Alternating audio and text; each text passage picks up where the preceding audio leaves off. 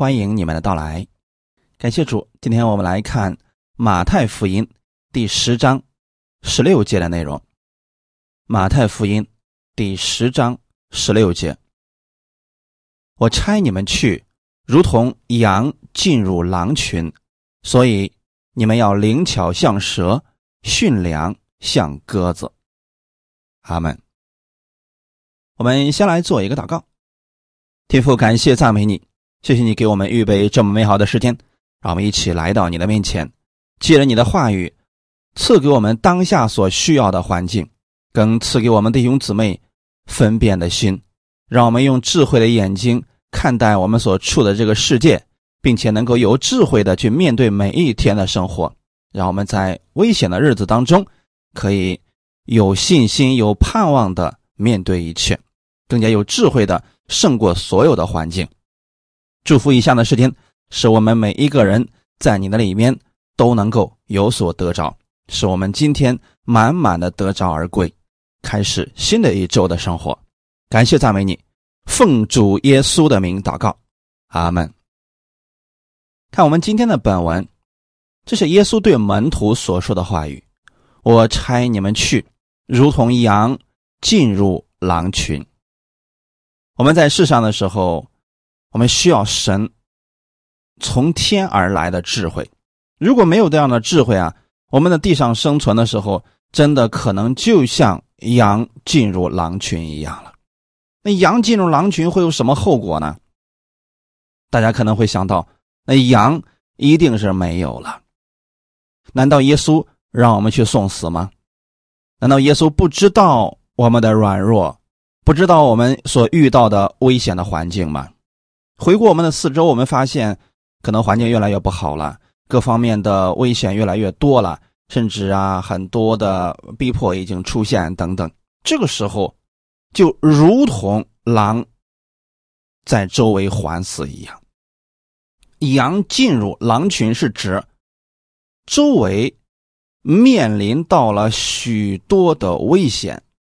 这种情况之下，我们当如何去行？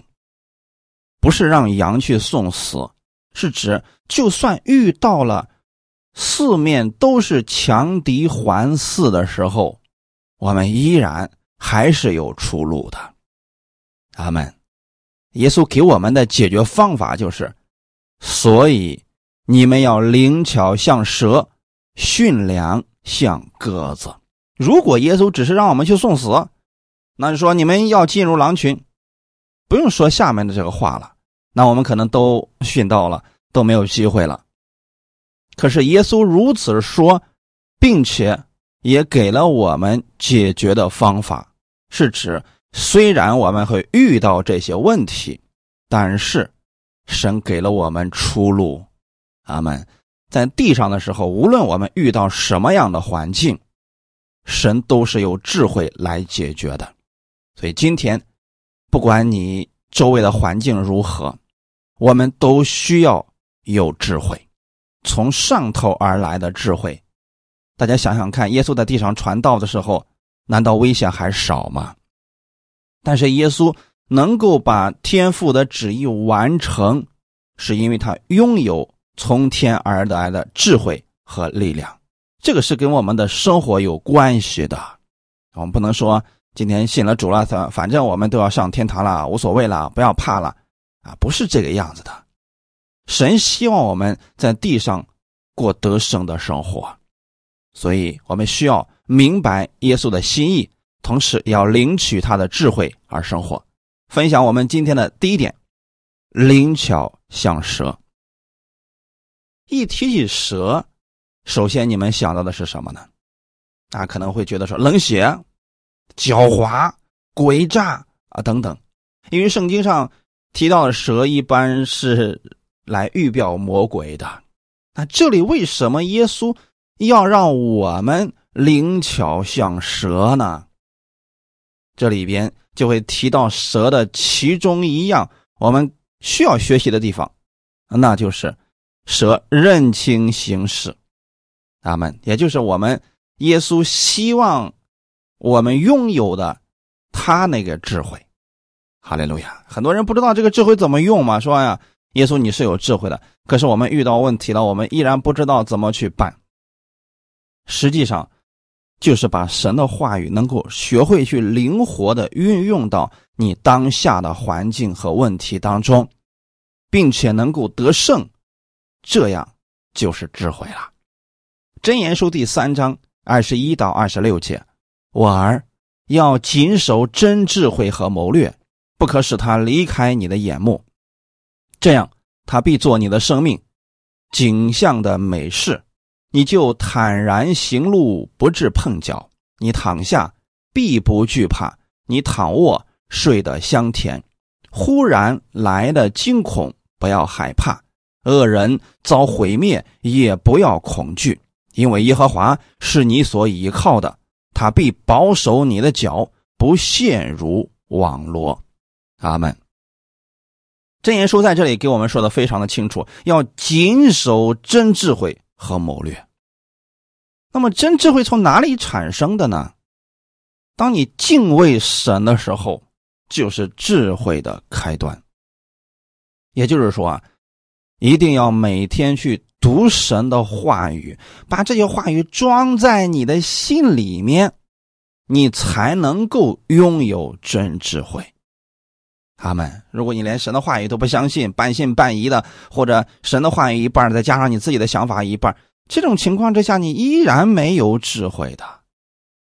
后面又提到了谋略，谋略是什么呢？熟练的运用了智慧，体现出来在这个世界上就是谋略。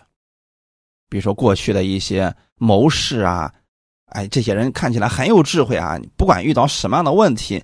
你去找他们，他们都能给你一些解决的方法，或者说去攻打敌人的时候，他总是会有一些谋略，哎，而且非常的有效。实际上，这就是真智慧的应用部分了。那神希望我们拥有智慧和谋略，就是不单拥有神的话语，并且还能够在生活当中去熟练的使用神的话语，不可使他。离开你的眼目，不要让神的话语离开了你的眼目，总要去常常默想。如此啊，你便拥有了从上头而来的智慧了。二十二节说：“这样，他必做你的生命。”那许多信徒的问题是，手里捧着智慧和谋略的书，却不去读它。你知道有许多信徒吗？他可能信主几十年，圣经是从来都没有读过的，甚至他所知道的那些真理都是呃别人所讲的，他才知道；别人不讲的，他就不知道。啊，旧约的圣经几乎是不看的，很多人。那这样的话，如何能够拥有智慧呢？所以说，弟兄姊妹，读经是我们生活当中的习惯。你一定要养成这个习惯，不要说你是为谁去读，你是为你自己的生命，为了你的以后的路是平坦的，是遇到问题也能够很清楚的、很简单明了的解决的，是为此而读经，更多的认识神，经历他，因为他是你的生命，景象的美事，就是说，你如果说把神的话语当作是你的生命。你的整个人会发光的，那个光是超越这个世界上的一切装饰品的。二十三节是告诉我们，拥有了神的这些智慧和谋略会如何？你就坦然行路，不致碰脚。那意思是什么呢？你往前走的时候，没有什么能够拦阻你的脚步。你躺下必不惧怕。许多人晚上睡觉。总是惧怕、担心、忧虑，为什么呢？遇到了很多难题，对未来充满了惧怕，因为他不知道后面会发生什么事情，或者说现在遇到了很大的麻烦、很多的危险，他没有能力解决，所以他晚上躺下，他惧怕，并且呢，躺下睡不着觉。你看看经济现在是确实发达了，可是很多人晚上失眠。睡不着觉的人却是越来越多了，充满了忧虑，他们不知道明天会如何，有许多担心的事情。但你不必如此，因为你里边有神的智慧和谋略的时候，你躺卧就睡得香甜。阿门。忽然来的惊恐，不要害怕。很多人对突如其来的惧怕，比如说身边的人突然因病去世了，突然发生了意外，很多人看到这个就说了：“哎呀，生命怎么这么脆弱呢？”他开始惧怕，开始担心，不知道自己的生命如何保全。许多人在遇到这样的事情的时候想不明白，开始非常的惧怕。但你不要害怕，因为你里面有神的智慧和谋略，你就不怕了。阿门。不论我们遇到什么样的环境，如果神的话语充满在你的心里的时候，你是不惧怕的。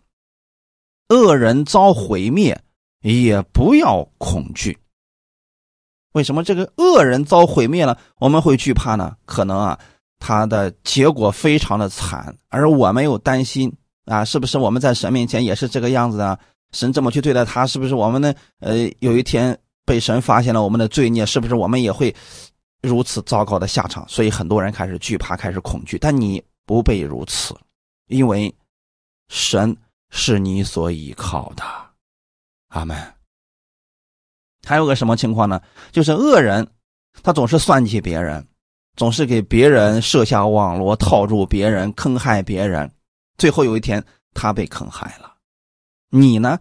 也不会掉入到这种网络当中，因为耶和华是你所依靠的。弟兄姊妹，切记这句话很重要。如果你离开了神，去依靠别的，比如说有些人依靠钱财，依靠他人，依靠自己的手段等等，这些都是靠不住的，也一定会落入到网络之中。那很多人不喜欢上班去。去做一些坑蒙拐骗的一些事情，一些虚浮的事情，来钱很快的一些事情，一定要远离这些事情啊！阿门。你说我们不远离这些事情，我们又让神保守我们，这多么的糟糕啊！你整天在独木桥上溜达来溜达去，在那散步，你说主啊，你一定要保守我呀！啊，你说好了，突然下雨天、下雪天，你还在那独木桥上溜达来溜达去的，那掉下去是迟早的事情。那最好的方式是什么呢？远离那个地方，这就是智慧了。你的脚一定不会陷入那个网络当中的。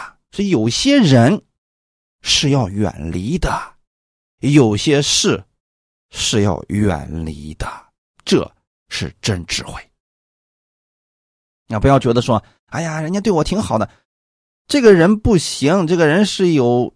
很多心计的算计别人的，你还要跟他亲近，那迟早有一天会被他算计。现在没算计，不代表人家不想算计啊，对不对？所以有些人、有些事，我们是要远离的，这是真智慧。感谢主，在这一点上呢，蛇，哎，真是做的极致了呀！我给大家举个例子啊，你比如说，你去田野里边看见一条蛇，好了。当你转身想去找一个棍子啊什么的时候，你发现找不着了。这个蛇以最快的速度溜走了，为什么呢？因为人家站在自己的角度，人家就去判断你在干什么。啊，如果说你转身去找木棍的时候，他知道，哎，胜不过你，那最好的方式是什么呢？溜，人家以最快的速度就溜走了。那如果这个时候遇到一条傻蛇，哎，他没事还要跟你这个扑腾两下，那你拿棍子一定会敲死他的。就是再差的人拿棍子也能敲死他的，因为他跟你来说不是一个力量级的啊，双方力量悬殊太大。在这一点上啊，哎呀，蛇呢迅速就离开了。那相反的来说，如果是一只蟋蟀呀或者一个小型的动物，面对了蛇，哎，人家绝对不会跑，人家一下就上去了。为什么呢？心中都算计好了，哎，我也能胜过他，所以人家才出手的。所以蛇的这个可学习之处就在这儿了，他会先估摸着啊，如果对对方这个力量太过强大，我胜不过，最快的速度离开是最好的。蛇虽然在圣经当中常常是预表魔鬼以不好的形象出现，但这里啊，主耶稣可不是让我们去。照搬蛇的一切习性，而是让我们学习它的灵巧性。在创世纪当中啊，蛇引诱夏娃犯罪，那么我们的主对他的评价是：蛇比田野一切的活物更狡猾。这里的狡猾是指他在分析形势上，那算是一绝呀。他一看呀，胜不过亚当，那我就先从夏娃下手，这就好办了。这就是蛇的这个狡猾之处了。如果忽略掉了这个褒义啊、贬义方面啊，蛇的分辨能力真的很强大，它会避开凶险，这才是主耶稣让我们要学习的部分。大家想想看，主耶稣说：“我差你们去，如同羊进入狼群，那就是危险特别多，不好躲开。”这个时候。就需要有智慧来应对了，阿门。看一下马太福音第十章二十三到二十五节。马太福音第十章二十三到二十五节，上面耶稣刚刚提到了你们要灵巧像蛇，下面就给我们具体的应用的例子了。你们去读马太福音第十章就可以看出来。我们今天在这里读这两节的经文。有人在这城里逼迫你们，就逃到那城去。我实在告诉你们，以色列的诚意，你们还没有走遍，人子就到了。学生不能高过先生，仆人不能高过主人。学生和先生一样，仆人和主人一样，也就罢了。人既骂家主是别西卜，何况？他的家人呢？阿门。传福音的时候啊，确实会遇到逼迫；服侍的时候，确实会遇到冷言冷语。当别人逼迫你们的时候，怎么办？可不能学习约翰啊啊！觉得自己手中有权柄，就说抓！你要不要我们吩咐火从天上降下来，烧灭这个城里的人？不要这个样子啊！我们的主不会做这样的事情的。那如果有人逼迫你们不接受你们捏造坏话、贬低你们的时候，怎么办？耶稣给我们的方法是逃到另外一个城里去。有人就说了：“哎呀，我是王子啊，我是传福音的，我凭什么要逃？要逃也是他们该逃才对啊！我们的主是呃比一切都大的。”哎，这用到这儿可就不合适了啊！传福音的时候，你是以仆人的形象出现的；服侍的时候，是以用人的形式出现的。你这时候不要当一个王一样高高在上的啊。所以这个时候要智慧怎么办呢？离开这个地方的人不接受，离开。那当我们在周围的环境当中遇到一些危险的时候，怎么办呢？一定要智慧的离开。哈利路亚！不要跟一些人硬碰硬。特别是执政掌权者，一定要顺服他们。我们所说的顺服是要有智慧的啊！你不必要什么事情都给他呃说的那么清楚，不必要什么事情都非要给他解释一下。有时候吧，双方得到自己想要的答案可能是更好的。你就想想看，他想要什么样的答案，给他就好了，因为他们要的就是这个而已呀。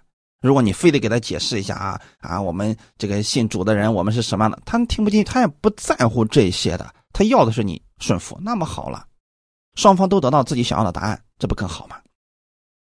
所以你看，如果这个城里人逼迫你们怎么办？离开好了，他现在听不进去，那就不要再给他们讲了。有些人就像狗皮膏药一样，非得要死耗着一个人，让你一个人信主，这个不对啊，这是没有智慧的啊。那么这个城的人不接受，啊，换一个城的人，他总有人接受的嘛。我实在告诉你们。以色列的诚意，你们还没有走遍，人子就到了。这里是耶稣给我们发的一个预言，说他来的日子很快。那福音传遍到地极了，他就来了。以色列的诚意，你们还没有走遍，其实这是什么意思？就是说，你们的逼迫还没有到那个到处都逼迫的时候，没到那个的时候啊，我就来了。我们总是担心说啊，那我在这个城里人不接受，我去另外一个城，人还不接受，我又逼迫啊，到最后我都没地方可去了，呃，是不是我就没办法做事情了？不，耶稣说啊，哎，还没到这个程度的时候啊，我就已经来了。阿门。所以大家呢，不要灰心，遇到危险、遇到逼迫的时候，不要失去盼望。二十四节说：“学生不能高过先生，仆人不能高过主人。”就是说，耶稣是我们的榜样。你看看耶稣在世上传福音的时候，当别人不接纳他，他怎么办呢？换一个城市继续啊！啊，这个人呢，逼迫他怎么办呢？好，那我不跟你一般计较了，我不跟你硬碰硬了，我我换一个地方呗，就是这样的。那我们是学生，我们是仆人，耶稣都这样处理事情了，我们是不是也应当如此呢？所以这一点上，我们一定要有智慧，有耳可听的。就应当听，这样能让我们在环境当中胜过环境而生活。阿门。我们目的不是为了显出自己比别人要更强大、懂得更多，而是在各样的环境当中把福音传出去。哈利路亚！人既骂家主是别西卜，何况他的家人呢？意思很简单，耶稣在传福音的时候，他没有犯过罪，他总是为人着想，都被别人辱骂毁谤，更何况是我们呢？他们连耶稣都能骂，那今天他们用不公平的一些方法对待我们，很正常啦。别西卜就是鬼王的意思，就骂耶稣是鬼。那这个时候，耶稣都没有回话，没有非得去争辩一下啊，我不是魔鬼啊，我怎么可能是魔鬼呢？可是我们很多时候总想去给某些不愿意相信的人、敌对的人去争辩一下，我不是你想的那个样，我也不是你说的那个样子。如果我们判断出来对方根本就没有心听你说什么的时候，最好的方式就是不要跟他争论。再重复一遍，不要跟他争论。阿门。许多人总是以为啊，我们正大光明的传福音。啊，没有必要去防备什么呀？啊，有什么呃可隐藏的？有什么呃可需要注意的？不需要注意什么呢？就圣灵与我们同在呢。这样的人一般都会遇到更多的麻烦。我不是说这样的人没有信心，哎，不信主，不是这个意思啊。他们的勇气可嘉，但缺少智慧。因为在这主耶稣告诉我们的是，要防备人，要逃跑。这个城里的人逼迫你们，就逃到另外一个城里去啊。逃的时候是不是挺狼狈的？那我们可能会说啊，主的能力在哪儿？主的权柄在哪？不要这样想，这就是智慧行事。他们，我们不要以为神把前面的路全部都打通了，然后我们去了之后，我们给一个人一讲，一个人就啊马上就相信主，然后不是这样的。如果是这样的话，福音就没有难度了吗？因为有难度，所以才需要智慧，我们才能在其中经历到从天而来的大能。阿门。倘若我们不能发现危险来自哪里，福音的工作可能就受亏损了。因为很多人的一些无所谓啊，一些人缺少智慧，导致啊福音受到了拦阻，导致很多教会啊被拆毁啊等等。这些是什么原因引起来的呢？很多时候就是因为没有智慧。所以我们必须要了解，羊进入了狼群。这是一个什么样的环境？说明危险是从四面八方一起来的，凭阳自己根本找不到生路。信徒也是如此。这种情况之下，要灵巧像蛇，及时的发现潜在的危险。如果不能胜过，你要么安息沉默。要么迅速离开，心里边你要持守你的真理，要知道你所信的是谁，这一点不改变。阿门。那可能有人就说了啊，那如果说啊有一些不信的逼迫你，非得要呃问你是不是呃信这个什么什么教的，怎么办？你要不要回答？你要是不回答了，你你你必须让你回答。你你说你不信的，是不是就说谎了？是不是就否认主了？是不是将来就不能进天国了？等等。这确实是一个挺现实的问题。人在遇到惧怕的时候，的确会如此。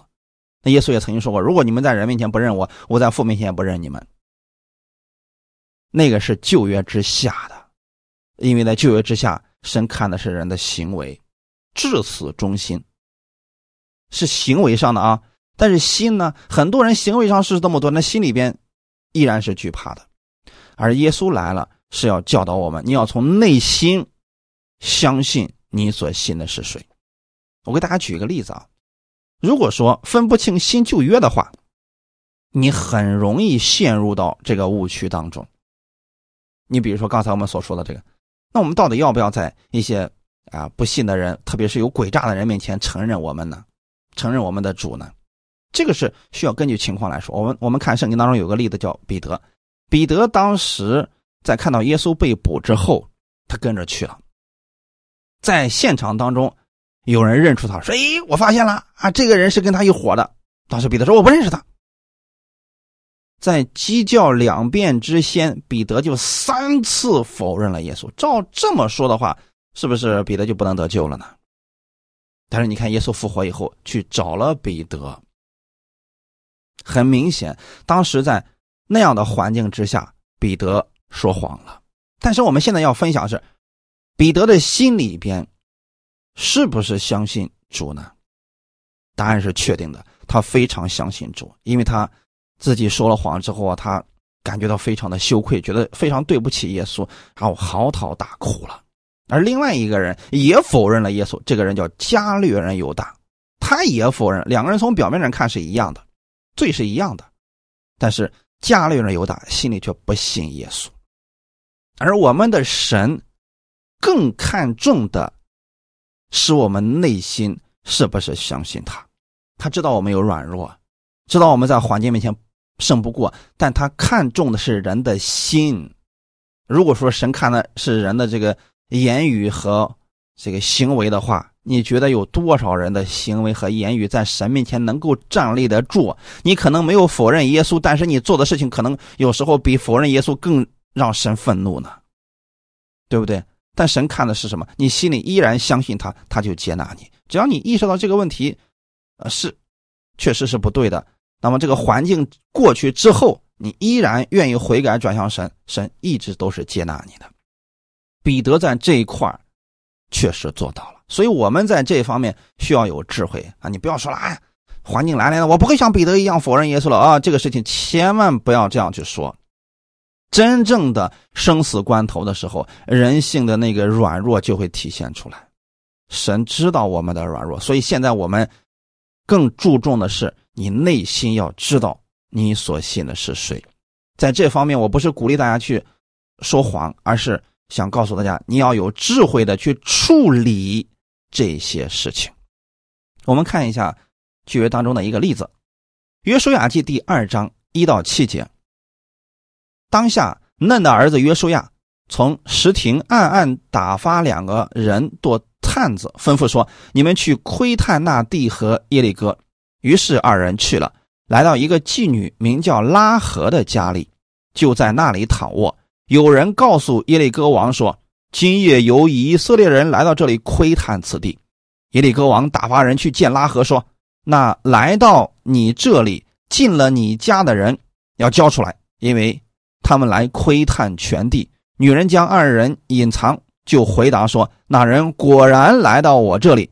他们是从哪里来的，我却不知道。天黑要关城门的时候，他们出去了，往哪里去，我却不知道。你们快快的去追赶，就必追上。那些人就往约旦河的渡口追赶他们去了。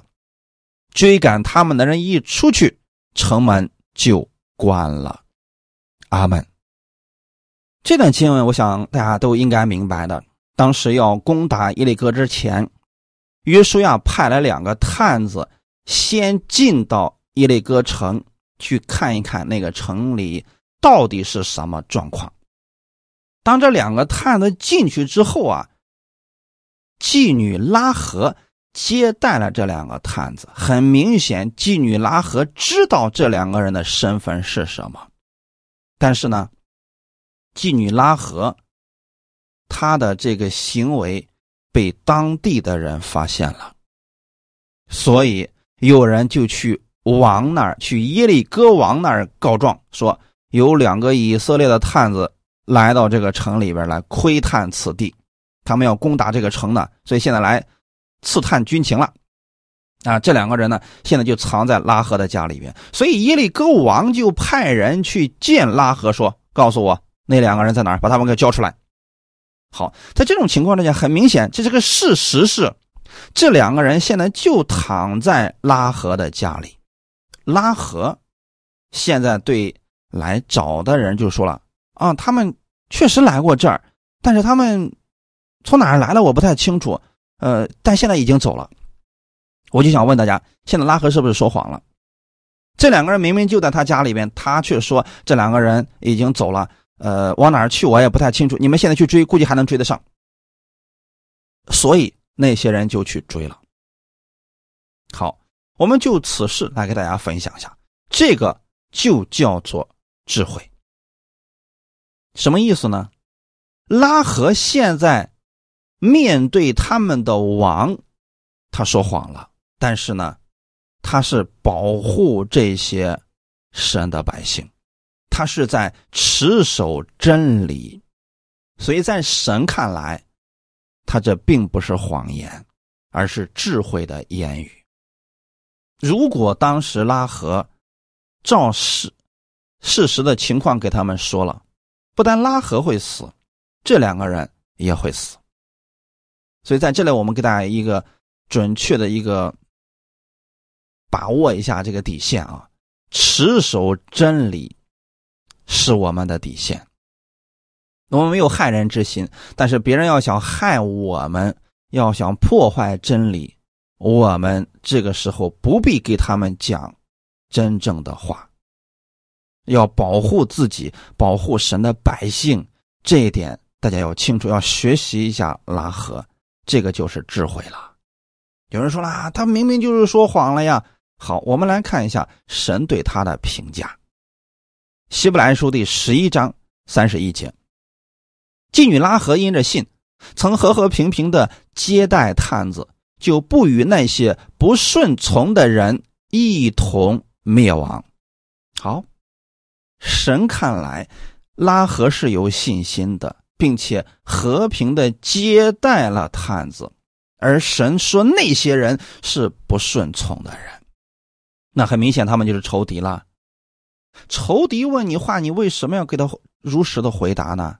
你就算不如实回答，这也不算是说谎，因为他本身就是仇敌，他就是带着攻击性而来的。阿门。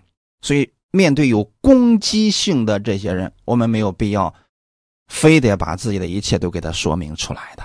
这个时候，你需要有智慧的去说明这些事情。阿门。当然，有些人说了。可是我说不出来，那好，你可以保持沉默，什么都不说，这个总可以吧？这也算是智慧的一种。你没有必要非得把所有的事情都说出来呀，对不对？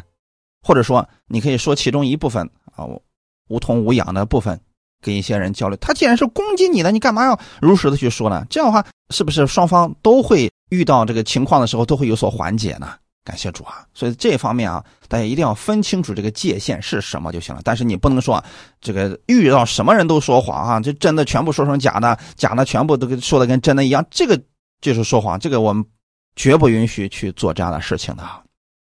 拉合的这个行为呢，是要持守真理，是要保护神的百姓。感谢主，这是神所认可的部分。所以这方面呢，大家按照自己的理解吧，能领受的就领受吧。我们分享第二点，驯良像鸽子。圣经当中第一次出现鸽子的时候，是在创世纪的第八章。我们来看一下这段经文：创世纪第八章六到十一节。过了四十天，挪亚开了方舟的窗户，放出一只乌鸦去。那乌鸦飞来飞去，直到地上的水都干了。他又放出一只鸽子去，要看水从地上退了没有。但遍地都是水，鸽子找不着落脚之地，就回到方舟挪亚那里。挪亚伸手把鸽子接进方舟来，他又等了七天，再把鸽子从方舟放出去。到了晚上，鸽子回到他那里，嘴里叼着一个新拧下来的橄榄叶子。挪亚就知道地上的水退了。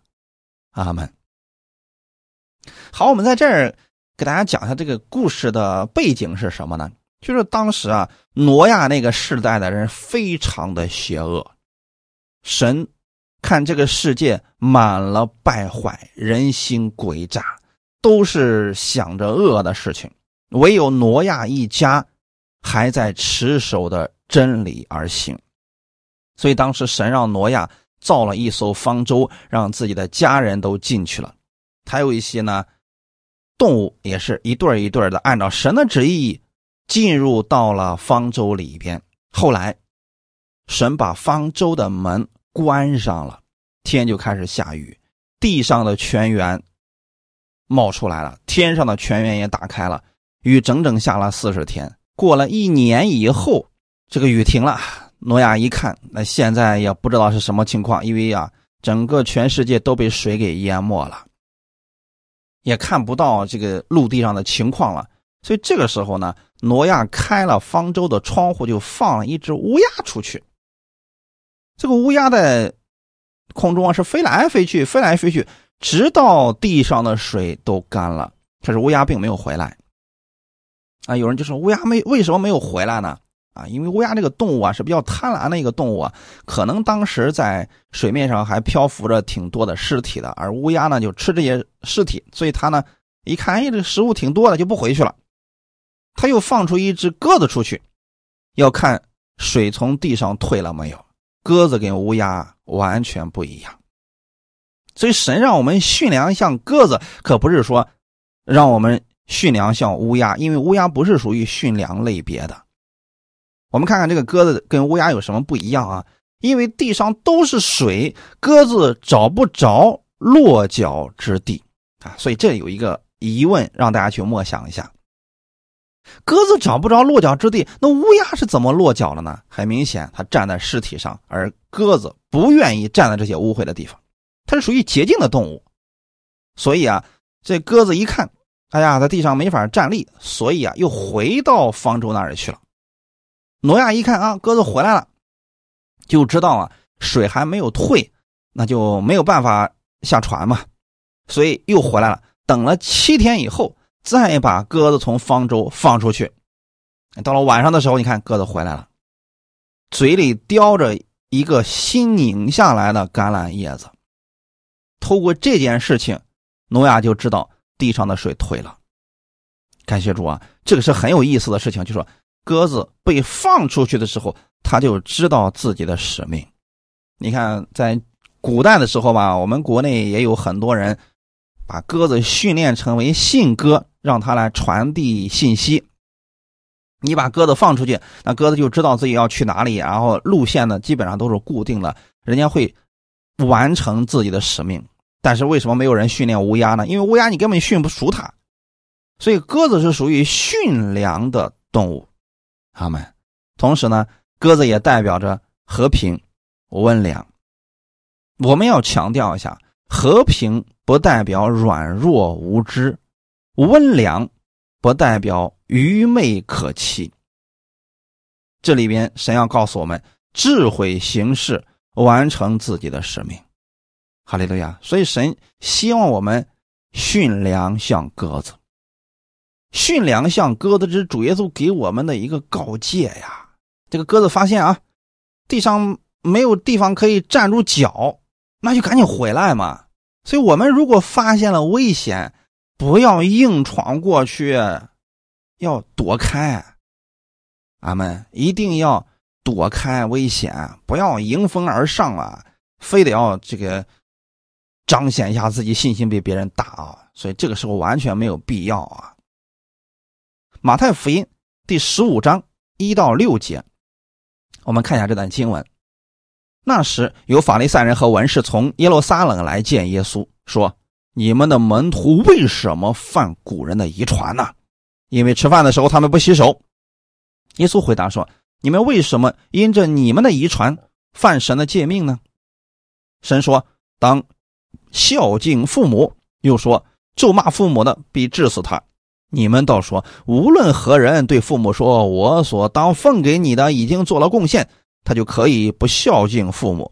这就是你们借着遗传废了神的诫命。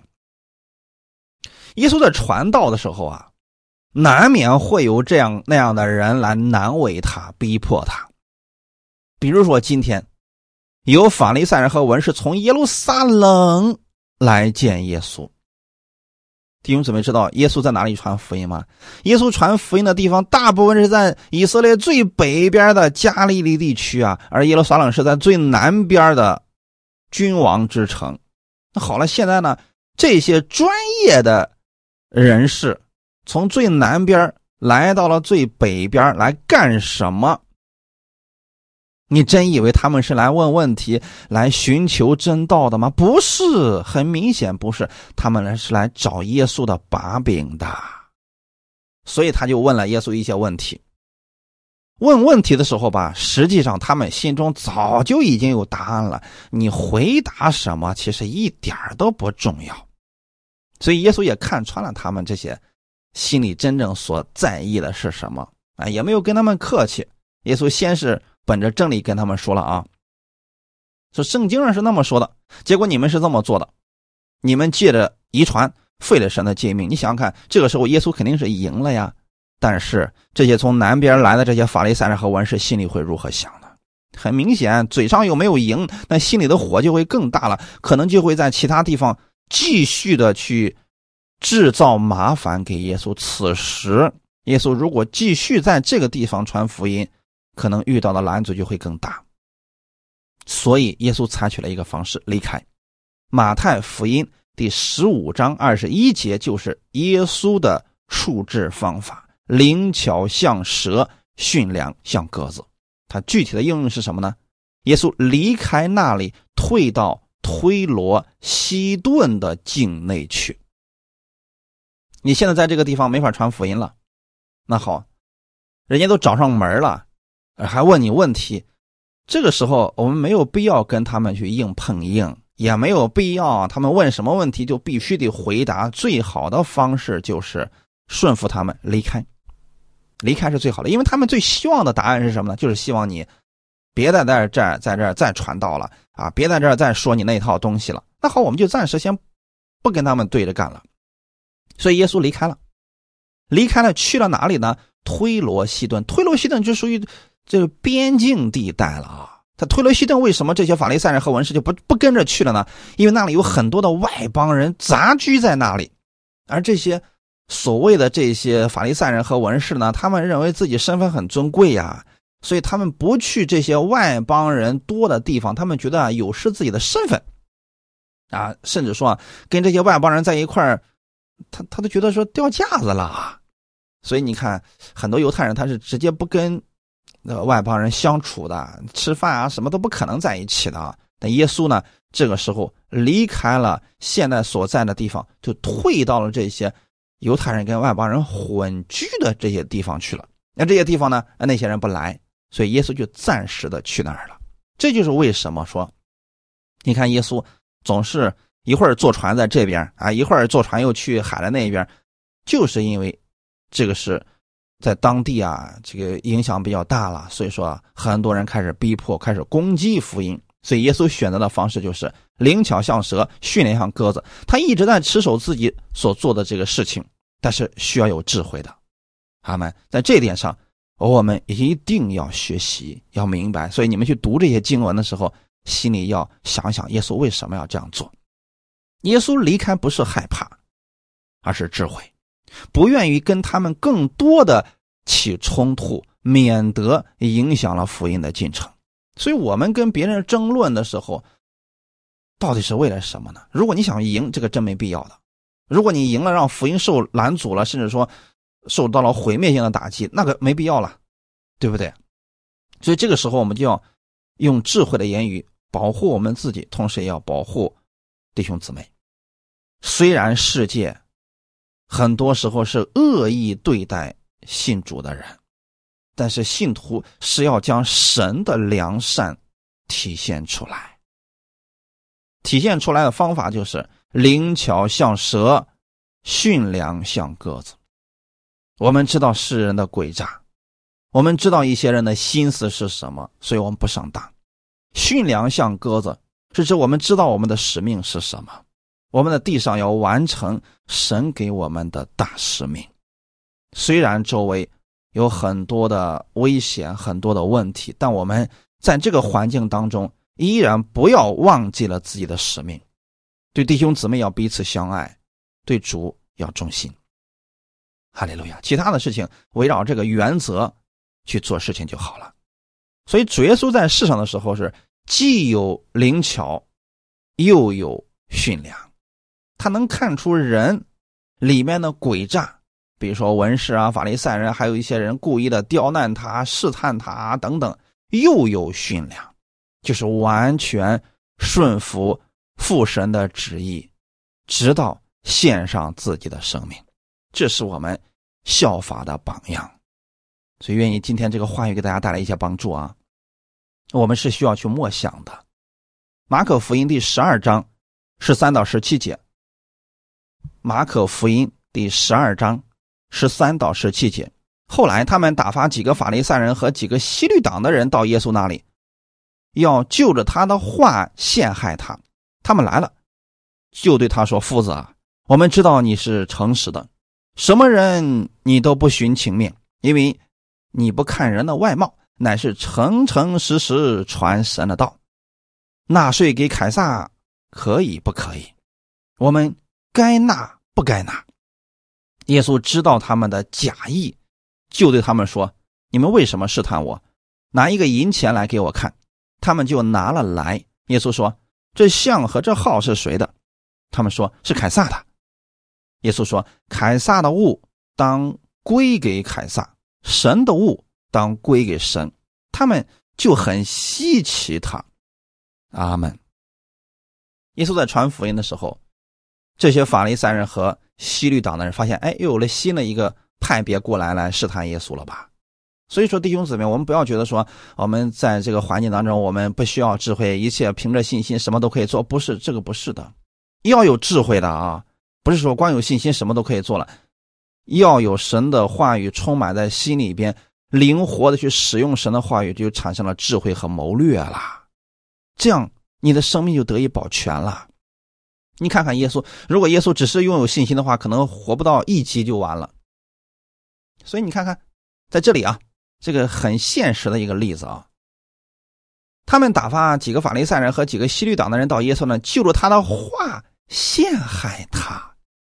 很明显，他要问耶稣一些问题了，而问这些问题的时候都是坑，哎，一不小心就会掉进去。你只要如实回答，那一定掉进他的坑里边去了，对不对？你看，在这里说，他们在问耶稣的时候啊，哎，那个真的表现的很虔诚啊，夫子啊，我们知道你是诚实的，什么人你都不徇情面，因为你看人不像人看人，那是诚诚实实的传神的道，先夸你一番。所以，真正的那些危险的人物啊，一般都是先跟你说好话，套近乎啊，哎。表面上很和善，这样的人一定要小心。你得看穿他这么问你的目的是为了什么。如果他们真的是为了寻求真道，那你就要告诉他真的；如果他们只是为了试探你，为了抓住你的把柄，以此来陷害你，没必要给他们回答。这一点上，大家一定要有这方面的智慧啊！不要说什么人问我都得回答，要不然我对不起我的神啊！你要真回答了，你不但对不起你，也对不起神了，这叫没有智慧啦。看看耶稣的回答。那这些人是先夸了耶稣一番，最后给耶稣下了一个网罗：纳税给凯撒可以不可以？我们该纳不该纳？其实这个是个很危险的一个问话，就问你可不可以？如果耶稣回答可以，那好了，那他们就会说了：那你看。你也承认啊，凯撒是主啊，凯撒是你的神，因为当时凯撒就就认为自己是神一样，他已经封神了嘛，觉得自己很厉害嘛。那么别人就会以此来做做把柄，说你看你们的这个夫子，他说他是神的儿子，他不也得听人的吗？然后如果说你说不需要纳税给凯撒，这就出现问题了，他们就以此为把柄，然后就去啊去去控告你，然后呢就可能以此来就是。捉拿你了，所以这时候无论你怎么回答，你都会掉进他的坑里边去啊！这些人都早都已经设计好了，这个问话是圈套。所以耶稣一看，就知道他们是假意在问他。那这时候既然是假意的，就没有必要回答了。弟兄姊妹，这个可不是说谎啊！所以大家拥有这样的智慧，不是让我们去说谎，是让我们智慧的去回答这些人。如果你发现他们是假意的，他们是为了找你的把柄，找出你的问题所在，以此来攻击你，不需要给他们回答。阿门。耶稣说：“为什么试探我？拿一个银钱来给我看。”他们就拿了过来。耶稣说：“这像和号是谁的？”他们说：“凯撒的。”耶稣的回答是什么呢？凯撒的物给凯撒，神的物。当归给神，啊，这个话回答的很有智慧。就是说，凯撒要的是什么呢？是这个税，是这个钱。那好，把这个钱给他。但是我们的心依然是给神的，神的物当归给神。什么物是神的呢？我们的心，我们的生命是神的。所以，这个钱财凯撒要要给他，但是我们的生命，我们的心是要归给神的。这就是耶稣的回答了。而且呢，耶稣这个回答当中啊，很有寓意，很有智慧。哈利路亚！他没有直接回答可以不可以，因为你直接回答就掉进他们的圈套里面去了。所以在我们的生活当中，我们在环境不太好的时候，要有这样的智慧，并且要教导自己的孩子拥有这样的智慧。阿门！一定要明白当下的环境是什么样子。阿门。最后，我们看一段经文，《以弗所书》第五章十五到十八节：你们要谨慎行事，不要像愚昧人，当像智慧人；要爱惜光阴，因为现今的世代邪恶。不要做糊涂人，要明白主的旨意如何。不要醉酒，酒能使人放荡，乃要被圣灵充满。你们要谨慎行事，不要像愚昧人。愚昧人是什么特点呢？看见危险了，还没发现是危险，直接上去了，结果掉进坑里边去了。当然，像智慧人，智慧人什么特点呢？看见了危险，已经预判到这个危险来临了，所以说提前就避开这段危险了，这就叫做谨慎行事。哈利路亚！在幕后的时代当中啊，啊，敌基督啊，各种逼迫福音的人都会兴起的。都会出现的，你不要去抱怨这个世界怎么样，这个是必然。就像挪亚那个时代一样，那当时整个时代的人都败坏了，所以说在主再来之前，这个世界也会朝那个方向去发展的。这个时候，我们要像智慧人一样，不要像愚昧人一样，明明都看到坑了，还要往里边去跳，呃，没必要啊。要爱惜光阴，因为现今的时代邪恶。为什么要爱惜光阴呢？是神让我们珍惜我们的时间，不要浪费在毫无意义的争辩、毫无意义的事情上去了。要把你的心思多用来去默想神的话语，你就拥有了智慧了。虽然这个时代越来越邪恶，但若是你常常去默想神的话语，你是会有盼望的。不要做糊涂人，意思是你要清楚现在是什么时代了。人越来越邪恶了，你不要灰心，不要绝望，要把目光、把焦点放在主那里，要明白主的旨意如何。你总得在这个世界当中看到当下神在做什么事情吧？那这个事情是需要我们去祷告的，去读经、去默想的时候，神自然就会告诉我们当下他在做什么。我们的神依然还活着，他现今依然在做事情。阿门！不要因为现在周围人比较邪恶，很多事情让你灰心，就开始醉酒，这样只会让你越来越堕落，越来越灰心。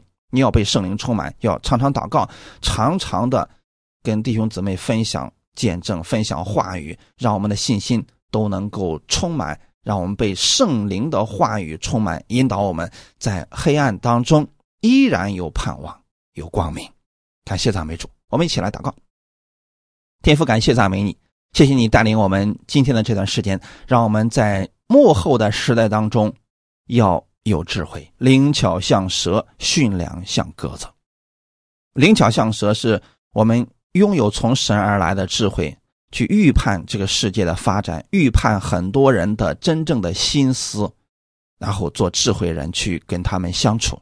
驯良像鸽子，那是指主你给我们的使命，我们没有忘记，你让我们传福音，让我们。在这个地上服侍人，我们都需要有智慧的去做这样的事情，一方面保护自己，另一方面保护属神的百姓。感谢赞美主！无论我们在哪里，我们知道圣灵与我们同在，我们愿意用神的话语去装备我们自己，同时也赐给我们各样属灵的看见，让我们像耶稣一样充满智慧而生活，完成我们在这个地上主你给我们的使命。感谢赞美主！新的一周的开始，愿主把这样的智慧加给我们的弟兄姊妹，一切荣耀都归给我们在天的父。奉主耶稣基督得胜之名祷告，阿门。